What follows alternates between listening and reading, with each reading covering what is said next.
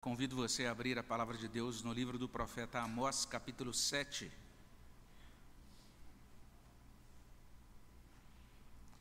Amós, capítulo 7. Nós vamos ler os versículos 7 até 9. Amós 7, de 7 até 9. Você que está em casa também é convidado a abrir a sua Bíblia nesta passagem.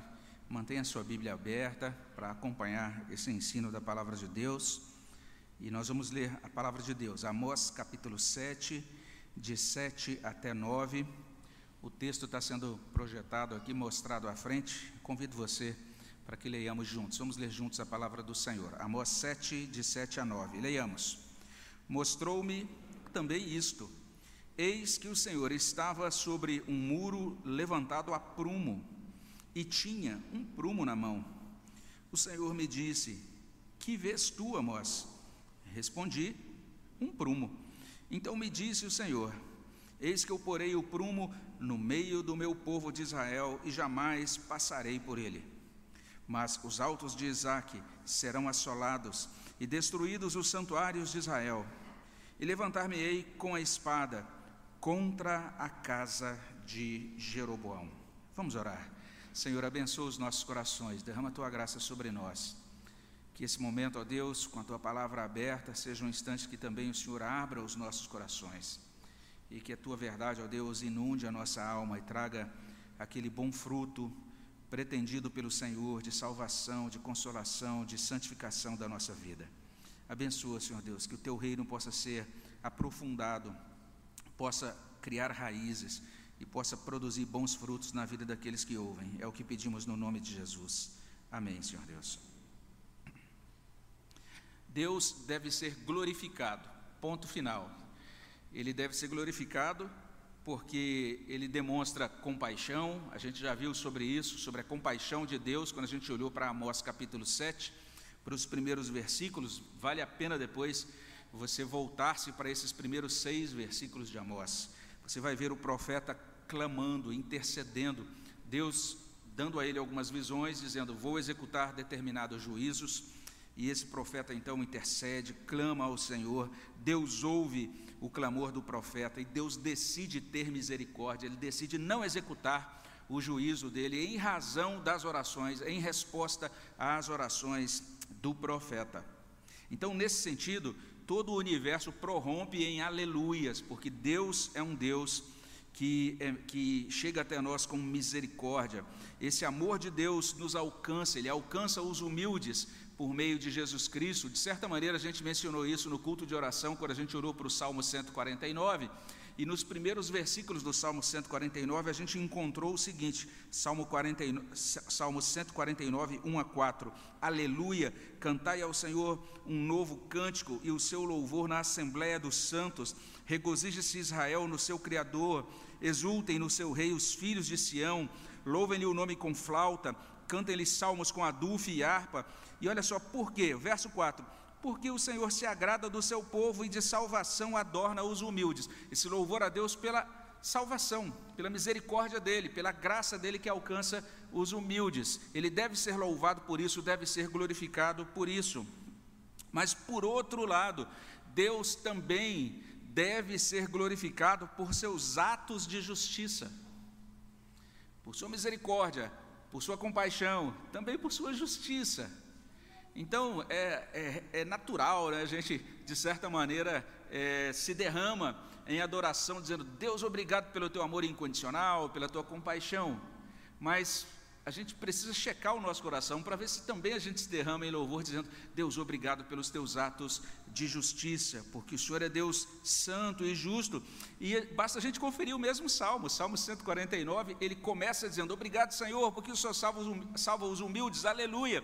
E ele termina dizendo assim, a partir do verso 5, Salmo 149, 5 em diante: Exultem de glória os santos, no seu leito cantem de júbilo, nos seus lábios estejam os altos louvores de Deus. Olha só que chamado à adoração, altos louvores de Deus, até enquanto você estiver deitado, esteja lá louvando né, adorando a esse Deus, porque ele é grande demais. E aí, de repente, aparece assim: nas suas, nas suas mãos espada de dois gumes para exercer vingança entre as nações e castigo sobre os povos, para meter os seus reis em cadeias e os seus nobres em grilhões de ferro, para executar contra eles a sentença escrita, o que será honra para todos os seus santos. Aleluia! Olha só, a gente termina o Salmo 149. Deus sendo louvado pela, pelos atos de justiça. Isso é bem estranho para a gente, né? a nossa cultura é, faz uma leitura bem diferente do ser de Deus. Não é sem razão que o livro de Apocalipse mostra lá no capítulo 15, esse quadro belíssimo, a partir do verso 2, vi como que um mar de vidro mesclado de fogo, e os vencedores da besta e da sua imagem e do número do seu nome, que se achavam em pé no mar de vidro, tendo harpas de Deus, e entoavam o cântico de Moisés, servo de Deus, e o cântico do Cordeiro, ou seja, um cântico que junta perfeitamente lei e evangelho. Olha que coisa bela. E olha só o cântico: grandes e admiráveis são as tuas, as tuas obras, Senhor Deus Todo-Poderoso. Justos e verdadeiros são os teus caminhos, ó Rei das nações. Quem não temerá e não glorificará o teu nome, ó Senhor, pois só tu és santo. Por isso todas as nações virão e adorarão diante de ti por quê? Porque os teus atos de justiça se fizeram manifestos. Já viu que coisa interessante? Não apenas porque o Senhor é amoroso, ou porque o Senhor é compassivo, mas porque o Senhor é um Deus santo e os teus atos de justiça se manifestaram. Nós estamos aqui nesse capítulo 7 do livro de Amós, um capítulo com algumas visões, são três visões curtas. Nessa última visão, Deus está usando esse profeta para manifestar-se como esse Deus que executa os atos de justiça. E Amós agora ele vai trazer para a gente essa revelação, ele vai revelar três coisas para a gente. Primeira coisa, Deus avaliará e não poupará Israel, versos 7 e 8. E se a gente olha um pouco mais para frente, aí no verso 9 de Amós 7, Deus dará cabo da idolatria religiosa. E para completar, Deus dará cabo da idolatria política de Israel. Que coisa interessante é dita, é, é dita por esse profeta. E é assim que a visão é iniciada: Deus avaliará e não poupará Israel. E isso é indicado aqui nesses versos 7 e 8. Então, dê uma olhadinha em Amós 7, de 7 a 8. Diz assim: Mostrou-me também isto: Eis que o Senhor estava sobre um muro levantado a prumo e tinha um prumo na mão. O Senhor me disse: Que vês tu, Amós? Respondi: Um prumo. Então me disse o Senhor: Eis que eu porei o prumo no meio do meu povo de Israel, e jamais passarei por ele. Então Deus é mostrado sobre um muro levantado a prumo. Essa é uma linguagem bem da área de construção, não é? E talvez a nova geração, que é mais ligada aí a coisas digitais, não tenha muita ideia do que seja um prumo, né? E deixa eu Vou ver se, se é possível mostrar aqui uma imagem para você entender o que é esse negócio chamado prumo. A gente vai ter uma imagem mais contemporânea, né? Aí, ali, é, de um lado, um prumo mais de perto, né? esse instrumento constituído de uma peça de metal que é suspensa por um fio e ele, ele, tem esse uso, né, determinar a direção vertical. Então você encontra ali um indivíduo subindo uma parede e o tempo todo, a medida, cada fileirinha nova que ele coloca de tijolos, ele verifica se aquilo está no prumo. E é, esse é um instrumento muito útil, ele é usado para os construtores para assegurar é, de que as paredes de uma edificação não entortem. É simplesmente essa a função. Então, quando a gente ouve falar, essa parede está aprumada, né? isso significa que essa parede está reta, ela não está torta, ela foi bem construída. Não é? é muito importante isso. Uma parede fora do prumo é uma parede torta.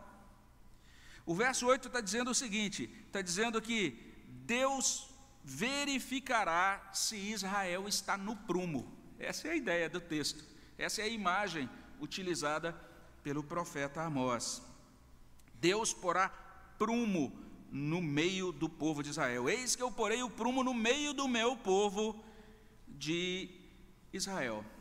Deus vai verificar: Israel está torto ou Israel está reto, está aprumado, está devidamente alinhado. E Amós já antecipa o resultado da averiguação. Amós vai dizer exatamente isso: que como resultado daquela verificação, Deus jamais passará por ele, jamais passará por Israel. O que, significa isso? A nossa tradução realmente traz aí um, um, uma, um cuidado no sentido de, de, traduzir literalmente o termo ali no hebraico, é um verbo que tem esse sentido de atravessar ou de passar por, não é? Mas esse verbo carrega um sentido de passar por alto, de deixar impune. Essa é a ideia do verbo. Tanto é assim que quando a gente confere é, Miqueias capítulo 7, versículo 18, é um outro profeta que vai trazer uma outra palavra de Deus em outro momento. Lá em Miqueias 7,18, esse mesmo verbo é traduzido como esquecer a transgressão. Deus vai passar por cima da transgressão do povo, ele vai se esquecer da transgressão, é o que diz Miqueias 7,18. É o mesmo verbo hebraico utilizado lá. É por isso que algumas traduções mais contemporâneas, por exemplo, a nova Almeida atualizada, traduz esse versículo assim: Não posso mais ignorar o que vocês fazem. Eu vou passar o prumo sobre Israel, e daí eu não vou poder mais ignorar o que Israel faz. É o que traduz a nova Almeida atualizada. Se você tem a NVI, lá na NVI vai constar assim: Veja, estou pondo um prumo no meio de Israel, o meu povo, não vou poupá-lo mais. É assim que traduz a NVI.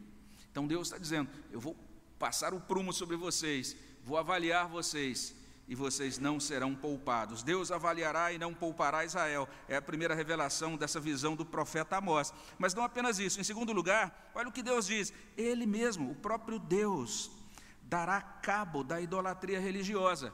Está no início do verso 9 isso. Mas os altos de Isaac serão assolados e destruídos os santuários de Israel. Então o profeta se refere aos altos de Isaac. E como a palavra Isaac, o nome Isaac, significa sorriso, tem algumas traduções que pegam isso bem literalmente, não é? E traduzem literalmente assim: uma tradução traz, e serão destruídos os altares da gargalhada ou das gargalhadas. Né? E Lutero parece que até abraça essa tradução e chega ao ponto de dizer isso: que Deus vai destruir toda referência ou manifestação religiosa que zomba da verdadeira igreja, que zomba do verdadeiro evangelho. Ele prega isso naquele contexto da reforma em que existia grande perseguição dos protestantes pelos católicos, é? E ele está então é, fazendo uma tradução bem consistente com aquele contexto dele. Mas a gente pode interpretar esses autos de Isaac simplesmente como um sinônimo de santuários de Israel. É um paralelismo. Então o profeta usa no paralelismo em uma linha, ele diz: os altos de Isaac serão assolados. Aí você vai para a linha de baixo do poema. E lá na, na linha de baixo você encontra: destruídos os santuários de Israel. É o chamado paralelismo de sinônimos, onde existe um sinônimo entre as duas linhas. As duas linhas estão reafirmando verdades. É uma mesma verdade reafirmada, melhor dizendo. Então nós temos isso: Deus dizendo: Eu assolarei, eu destruirei. Destruirei o quê? Os santuários.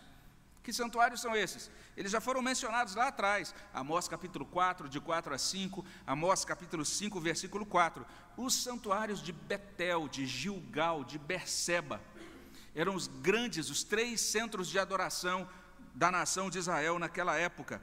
Eram santuários que a gente pode chamar assim de santuários de idolatria, porque, por exemplo, lá no santuário de Betel tinha um bezerro de ouro. O povo ia, dizendo que estava adorando a Deus, mas ao mesmo tempo no santuário, lá estava a figura, um ídolo, uma imagem, um bezerro de ouro. Além disso, quando a gente olha os outros santuários e vê, na verdade, as descrições gerais é, de Amós sobre o culto naquela época, eram santuários de voluntarismo, santuários de justiça própria, santuários onde as pessoas iam para ali oferecer os seus chamados atos religiosos, né, pseudo-atos de adoração, mas elas iam com aquele interesse de tirar aquela selfie enquanto estavam dando oferta. Né, de mostrarem a si próprios, de mostrar, olha como eu sou religioso, olha só o quanto que eu estou dando de oferta, olha só o, como eu sou devoto a Deus e etc. Então, eles ofereciam atos, cerimônias, participavam de cerimônias religiosas, de certa forma, mas aquilo não passava de pretensa adoração. E eram santuários idolatrados. Eles se tornaram fins em si mesmos. O povo se devotava aos santuários. Mas ao mesmo tempo que o povo fazia aquilo, o povo não se convertia a Deus. Confira depois, Amós 4, de 6 a 11, várias vezes o, o, profeta dizendo: Olha, apesar de tudo isso que eu fiz, vocês não se converteram a mim. Eu insisti, fiz mais aquilo outro, mas vocês não se converteram a mim. E eu continuei tentando alcançar o coração de vocês, mas vocês não se converteram a mim. Ou seja, por mais que eles fossem aqueles santuários, cuidassem daqueles lugares de adoração, é, tivessem todo um zelo, vamos dizer assim, uma devoção aos santuários em si, mas eles não eram devotados a Deus, não eram convertidos a Deus. E Amós chama atenção para isso, apesar de toda a insistência, a assiduidade deles naqueles santuários, o povo não atentava para o juízo e para a justiça de Deus. Amós 5, 24. Deus está dizendo, ao invés disso que vocês estão trazendo, desses cânticos e tudo isso que vocês estão oferecendo, eu gostaria que o juízo e a justiça corressem como rios, transbordassem na vida de vocês, mas vocês estão apenas atentando para os atos cerimoniais da adoração. Então veja só que coisa esquisita, irmãos. Os atos de adoração podem se tornar mera idolatria religiosa. E você de repente pode vir à igreja, né, participar de um culto até evangélico, e você está só idolatrando, por exemplo, a religião evangélica, ou idolatrando o santuário, ou idolatrando o templo. Eu lembro que eu fui, numa, visitei uma igreja nos Estados Unidos achei interessante, porque lá tinham os nomes das pessoas em plaquinhas nos bancos, não é? Então a pessoa entrava, tinha o um local exato onde ela sentava, porque aquele banco tinha sido doado pelo bisavô tal, fulano de tal, no ano de 1700 e tal. Aí todo mundo idolatrando aquele negócio. E a igreja não tinha jovem, a igreja não estava dando conta de pagar a conta de luz mais. O, evangelho estava morrendo naquele lugar. Eles estavam tendo que alugar o porão para os brasileiros para conseguir pagar as contas daquele prédio. Apesar de toda a idolatria, a estrutura, ao prédio em si. Cuidado com isso, Jesus fala sobre isso também no Evangelho de Marcos, capítulo 13. Ele e os discípulos estão saindo de Jerusalém, os discípulos olham para o templo e dizem: Ó oh, Senhor, olha só que pedras, que coisa maravilhosa. Jesus diz: Não vai ficar pedra sobre pedra. Vocês estão idolatrando o santuário. Cuidado com isso. Deus dará cabo de toda idolatria religiosa. É o que ele está dizendo. Eu vou acabar com os santuários. Deixa eu dizer para vocês, vou passar o prumo. Quando eu passar o prumo em Israel, não vai ter jeito. A coisa vai pegar. E eu vou começar com os santuários. Os santuários serão assolados. A idolatria religiosa será devastada. Eu darei conta dela. A segunda revelação dessa visão do profeta Amós. E se isso não bastasse, em terceiro e último lugar, ele diz que eliminará a idolatria política. Então preste atenção na terceira revelação: Deus eliminará a idolatria política. Porque o texto termina dizendo: E levantar-me-ei com a espada contra a casa de Jeroboão. Jeroboão, Jeroboão II era o rei de Israel. E a gente precisa entender o que está acontecendo aqui, porque se a gente não entende, a gente perde o impacto da palavra de Amós. Esse ponto da profecia de Amós é um ponto nevrálgico, assim, crucial. É mais ou menos como em outros momentos que a gente encontra na palavra de Deus, momentos em que Jesus faz determinado pronunciamento e as autoridades então se escandalizam, rasgam as roupas e dizem, está é, vendo, tem que acabar com ele mesmo. Ou quando Paulo também falou sobre pregar os gentios diante dos, dos judeus de Jerusalém. Jeroboão II era muito querido pelo povo. Por algumas características. E esse profeta agora diz: Eu levantar-me-ei com a espada contra a casa de Jeroboão. Quando ele diz que ele vai se levantar contra a casa, ele está dizendo: Eu vou acabar com a semente de Jeroboão. Eu vou acabar com a dinastia de Jeroboão. Eu vou acabar com a descendência de Jeroboão. Essa é a ideia de eliminar a casa. de levantar-se contra a casa. Não é sem razão que a NVI traduz assim: com a espada me levantarei contra a dinastia de Jeroboão. E foi isso que aconteceu. Depois você pode conferir, está lá em 2 Reis 15, 8 a 10. Depois daquele tempo, Jeroboão morreu, assumiu o seu filho, e diz assim, 2 Reis 15: No 38 ano de Azarias, rei de Judá, reinou Zacarias, filho de Jeroboão, sobre Israel em Samaria. Por quanto tempo o descendente de Jeroboão reinou por Samaria, em Samaria?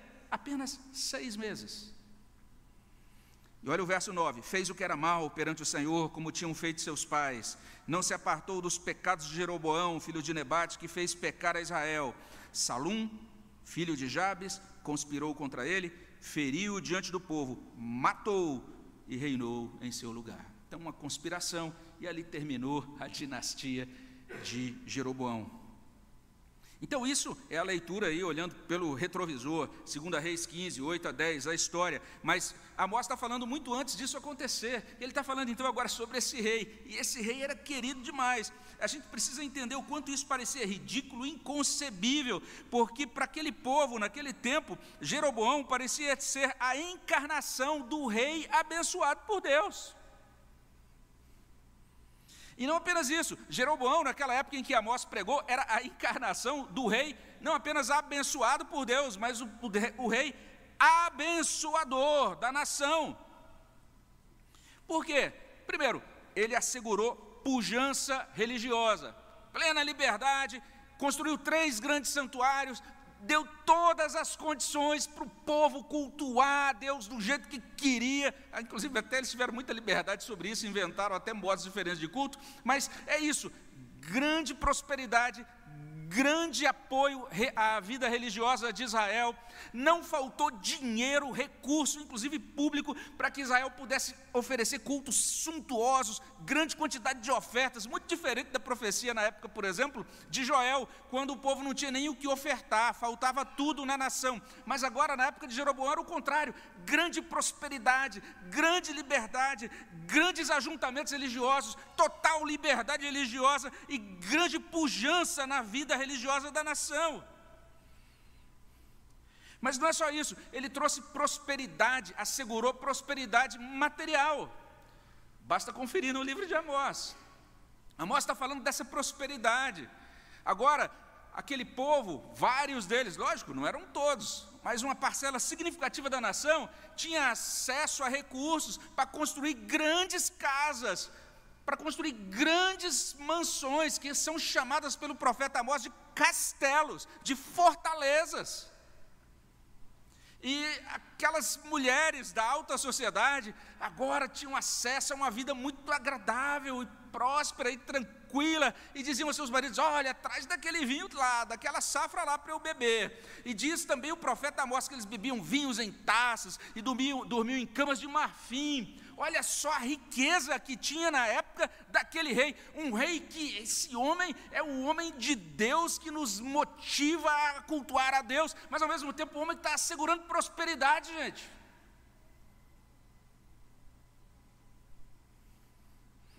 Não é só isso. Segurança militar. As fronteiras estavam seguras. Não tinha mais razão deles terem medo dos filisteus ou de nenhuma outra nação.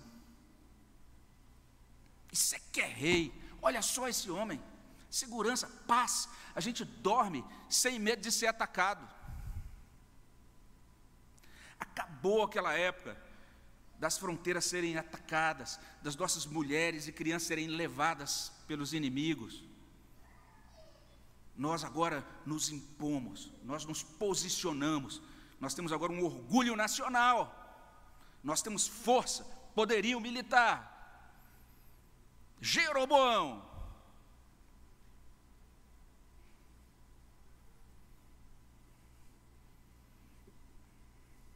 Aí aparece agora esse profeta Amós. Ele era, não, era da, não era de Israel. O que, que ele estava fazendo lá? Ele era de Judá, do Reino do Sul. Ele aparece, oh, eu quero dizer uma coisa. Ah, ué, diga aí, o que você tem a dizer? E ele então traz esta palavra, palavra que chocou os seus ouvintes. Ele diz: Mas os altos de Isaac serão assolados e destruídos, os santuários de Israel, e levantar-me-ei com a espada contra a casa de Jeroboão. Leia o que aconteceu depois. Diz assim: Amazias, o sacerdote de Betel, mandou dizer a Jeroboão, rei de Israel: Jeroboão, tem um profeta aí, falando os negócios do Senhor, dizendo que o Senhor, que a sua casa vai ser destruída. E se você der uma olhadinha depois no verso 10, diz assim: Amós tem conspirado contra ti. E depois, se Deus permitir, a gente vai olhar para o que acontece depois. O que dizem acerca de Amós. Ele vai ser rotulado de conspirador, ele está conspirando contra a ordem nacional, a ordem de Israel. O fato é que o povo descansava na pessoa do rei. O povo colocou a confiança dele, começou a colocar a confiança dele na pessoa de Jeroboão. Então, contrariando aquelas expectativas de todos, Amós pregou a mensagem desconfortável demais, contradi contraditória demais, ou contradizente, talvez melhor dizendo. Ele se levantou e disse: Deus eliminará a idolatria política de Israel. Terceira revelação dessa última visão de Amós. E daqui a gente pode começar a concluir. Primeiro, recapitulando, ou seja, cheio do Espírito Santo, aquele profeta se levantou e disse essas três coisas chocantes: Deus avaliará, não poupará Israel. Isso é chocante, porque ele está falando do povo, o povo dele, o povo da aliança. Depois, Deus dará cabo da idolatria religiosa. E por fim, Deus eliminará a idolatria política de Israel. Pode conferir na história. Deus avaliou, Deus deu cabo, Deus eliminou. O reino do norte sumiu do mapa de tal maneira que quando Jesus veio só tinha alguns descendentes do reino do sul. E aquela parte do norte, a cidade de Samaria, se tornou habitada agora por um, um monte de gente, gentios que foram colocados ali pelos assírios quando destruíram tudo e quando levaram os últimos judeus para o cativeiro. Não existia mais reino do norte, quando Jesus veio a este mundo. Pois bem, o que, que a gente, o que, que isso tem a ver conosco? O que, que Amós 7, de 7 a 9 tem a ver conosco? Primeiro, esse texto está nos convocando a louvar a Deus, tanto por sua graça quanto por sua justiça. Porque Amós 7, de 1 a 6, fala da graça. Deus disse: Eu vou lançar esses juízos. E o profeta orou e Deus falou: Ok, eu vou atender, vou demonstrar compaixão. Mas agora, aqui nessa parte final, Deus está dizendo: não, eu vou executar juízo. Eu escolhi executar o meu juízo. Você já agradeceu a Deus por isso hoje? Pelo fato de Deus ser justo?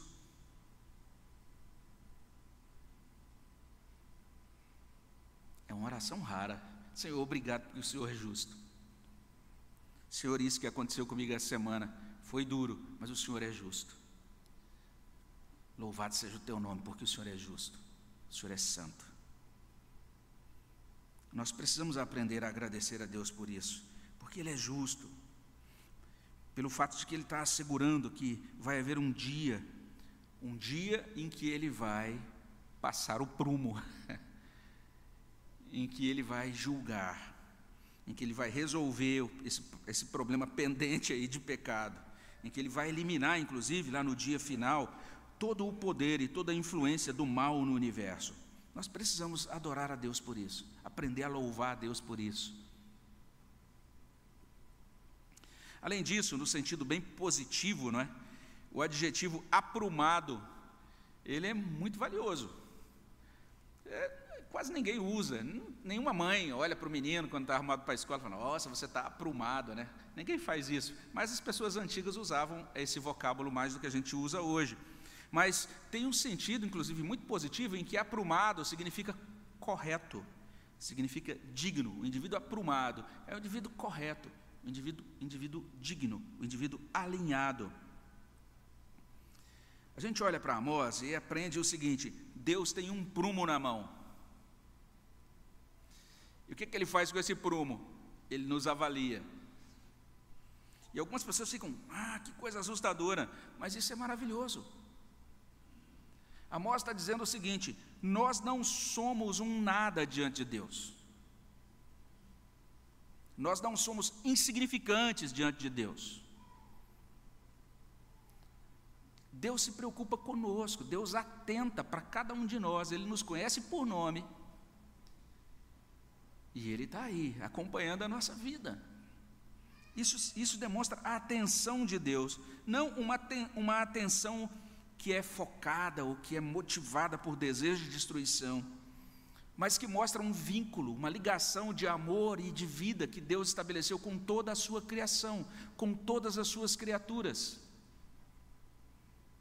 Deus não nos considera insignificantes, Deus não nos considera um mero dado estatístico. Uma das doutrinas centrais do Antigo Testamento é a seguinte: Deus vê. Comece a ler o seu livro de Gênesis, marca todas as vezes onde está escrito assim, e viu Deus. Você vai ficar impressionado com isso. É uma das doutrinas centrais, especialmente dos primeiros 11 capítulos de Gênesis. Mas a ideia de que Deus vê é a grande é, avaliação de Agar, quando ela está num momento muito desesperador da vida e Deus se manifesta a ela e cuida dela e concede a ela ali uma provisão muito especial. Ela disse: Deus é um Deus que vê. Ele vê. O Novo Testamento fala sobre uma figura chamada Natanael. Natanael foi convidado para crer em Jesus Cristo. E aí ele não tem muita confiança no que ouve. Ele fala: será que Jesus é digno mesmo, né, de, de fé e etc. E ele chega a Jesus e Jesus diz: Olha, Natanael, eu ouvi você quando você estava embaixo da figueira. Não sei o que Natanael estava fazendo embaixo da figueira, mas o texto diz que naquela hora Natanael crê. Esse é Deus, ele nos vê embaixo da figueira, gente. Quando você pensa, se você pensa que lá embaixo da figueira você está escondidinho dele, não está. Ele vê.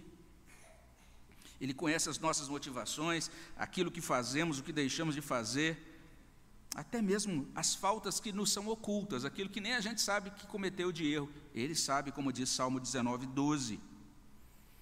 Uma vez que isso é assim, é muito importante que a gente desista de se esconder dele. Desista de fugir dele. Essa é uma tentativa muito inútil. O melhor é a gente deixar-se encontrar, o melhor é a gente deixar-se avaliar, o melhor é a gente se colocar na presença de Deus, admitindo com sinceridade de nossa alma quem nós somos, o que fizemos, o que deixamos de fazer. Então Amós nos convida a isso. Nós podemos e devemos fazer isso hoje, orar a Deus, nos colocar diante dele. Estou aqui, Senhor, eu não quero mais fugir. Eu me rendo ao Senhor, que tem um prumo na mão e que me vê e que me avalia. E não apenas isso, mas Deus confere se nós somos e funcionamos de acordo com essa medida, de acordo com o prumo, que é o prumo da Sua palavra. Dê uma conferida depois na sua Bíblia de Estudo de Genebra, se você tem essa Bíblia, e veja que nessa passagem tem uma notinha de rodapé dizendo isso, que essa medida de avaliação, esse prumo, corresponde à palavra de Deus.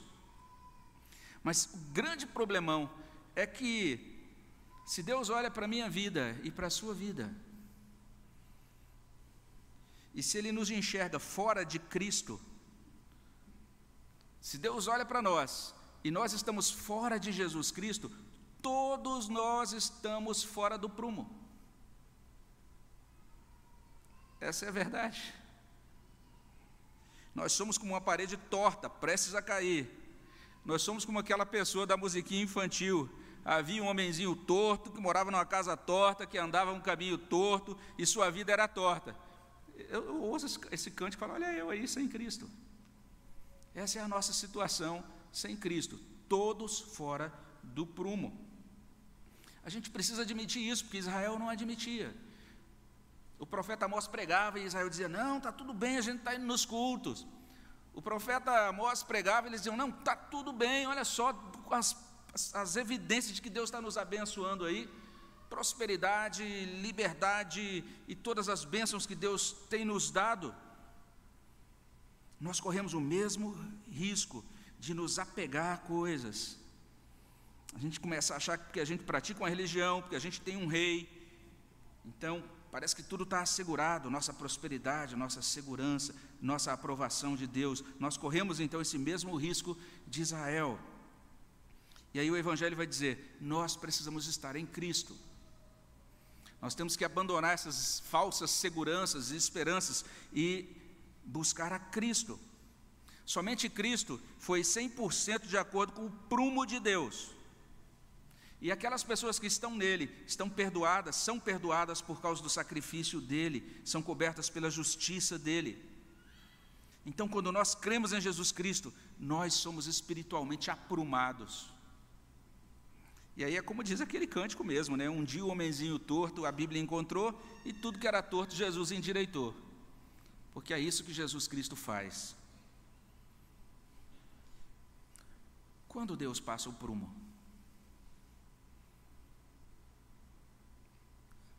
Ele passa na hora que ele quiser passar. Normalmente na hora que a gente não espera. Israel não esperava que seria naquela hora. Enquanto você ouve essa palavra, você diz: Ah, que vontade de terminar essa parte do culto, porque eu quero conversar com os amigos lá na minha classe de escola dominical. Eu sei que tem um cafezinho lá embaixo. Ah, não, agora podia passar logo essa, essa parte rápida, não é? Entenda, o nosso momento para afirmarmos a nossa vida em Cristo é agora. Na semana passada, no nosso culto da noite, tinha um jovem de 38 anos participando do nosso culto. 38 anos, com a vida pela frente, aqui na nossa igreja.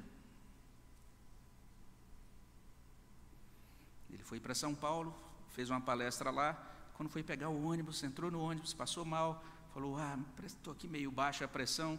Mandou a mensagem para a namorada, foi até a lanchonete ali no próximo do ônibus, comprou uma Coca-Cola, abriu e não conseguiu tomar o primeiro gole. Caiu ali mesmo.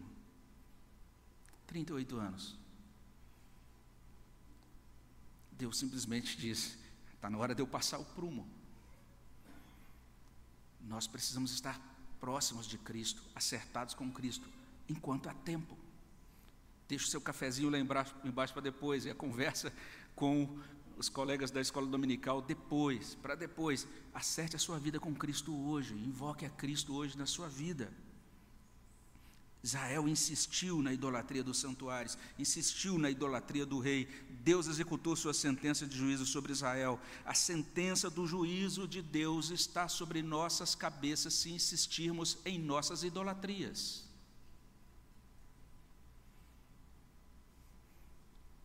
Se nós prosseguirmos no nosso caminho mal, a janela de oportunidade para a nossa salvação pode ser fechada, como aconteceu com Israel e com a dinastia de Jeroboão. Mas se nós crermos em Jesus Cristo, hoje mesmo nós seremos libertos do juízo, como a gente leu em João 5:24. Em verdade, em verdade vos digo, quem ouve minha palavra e crê naquele que me enviou tem a vida eterna, não entra em juízo, mas passou da morte para a vida. Vamos orar. Senhor, pedimos que o Senhor aplique a tua palavra nos nossos corações, nos ajude a louvá-lo, porque o Senhor é Deus de misericórdia, ao mesmo tempo Deus santo e justo. Queremos, ó Deus, no nome de Jesus, suplicar que a bênção do Senhor aplique, ó Deus, essas verdades, de modo que respondamos com verdadeira fé, com sincera consagração, ó Deus, de nós mesmos. Queremos nos colocar nas tuas mãos e suplicar: usa a nossa vida, toma a nossa vida, toma o nosso coração. Ó Deus, dirige, ó Deus, a partir de agora a nossa vida. Ser o nosso Deus, o nosso Senhor, o nosso Salvador. Confirma, Senhor Deus, as tuas promessas sobre nós e nos encaminha, Deus, nessa vereda da justiça, conforme é o teu propósito no teu evangelho. É o que pedimos no nome de Jesus. Amém, Senhor Deus.